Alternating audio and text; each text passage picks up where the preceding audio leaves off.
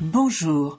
Tu viens de découvrir que tu as un cancer du sein et aimerais en savoir plus sur ce qui t'attend Tu es en plein parcours et aimerais avoir des réponses à tes questions Tu aides quelqu'un et ne comprends pas vraiment ce que la personne que tu accompagnes vit réellement Ce podcast te donnera toutes les réponses que tu attends. Tu y trouveras, outre mon témoignage, des interviews d'intervenants divers, de paramédicaux, de thérapeutes de médecine complémentaire. Je t'y transmettrai également des conseils et des outils pratiques, souvent issus de mon expérience ou de celle d'autres malades, afin de mieux vivre et comprendre ce qui t'arrive. Je m'appelle Françoise Boutet et en 2022 j'ai vécu et vaincu trois cancers, du sein et du poumon. Je te transmets ici tout ce que j'aurais aimé savoir, tout ce que j'ai pu glaner et tous les outils qui m'ont aidé à vivre le mieux possible cette période.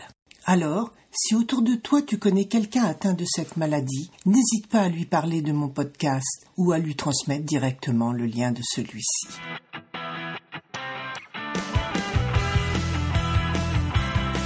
Bonjour, je reprends aujourd'hui la suite de mon témoignage, arrêté fin décembre avec le huitième épisode et le résultat de la seconde biopsie. Tu trouveras dans cette troisième saison un changement. Désormais je te tutoierai, car j'ai développé un réel échange avec vous toutes mes auditrices.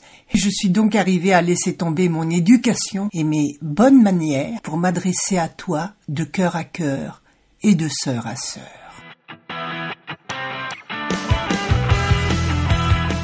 Mercredi 18 mai 2022. Encore une journée qui est passée très vite et qui me rapproche du jour de l'opération qui aura lieu mardi prochain. Quand j'y pense, ce mois est passé à la vitesse de l'éclair.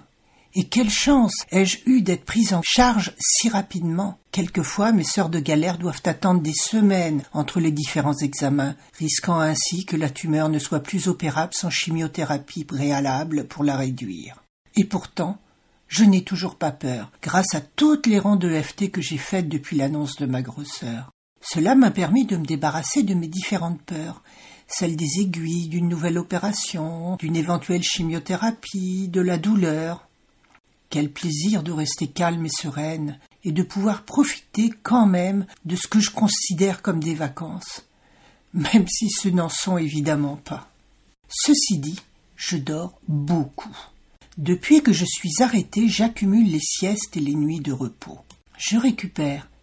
Mais de quoi au juste? De cette accumulation de nouvelles déstabilisantes?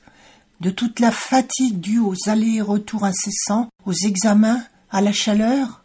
Ou plutôt au fait de lâcher prise, d'écouter enfin mon corps et ses attentes, de lever le pied, d'arrêter de travailler, d'arrêter de penser, de faire, d'agir, de créer, de travailler?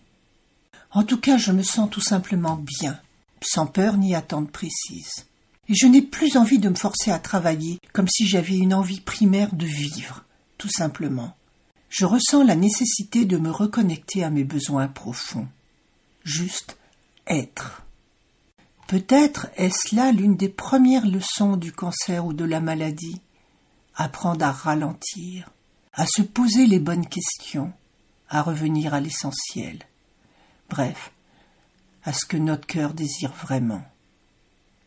Et aussi se rendre compte de tout ce qui ne nous rend pas heureux et qui nous plombe et qui nous empêche d'avancer, qui nous empêche de vivre, tout simplement. Dans le prochain épisode, je te parlerai de la pose du harpon et du repérage des ganglions sentinelles. Alors, si tu aimes mon podcast, partage-le sur tes réseaux sociaux s'il te plaît, car il pourra aider d'autres femmes à mieux vivre ces moments difficiles. À bientôt!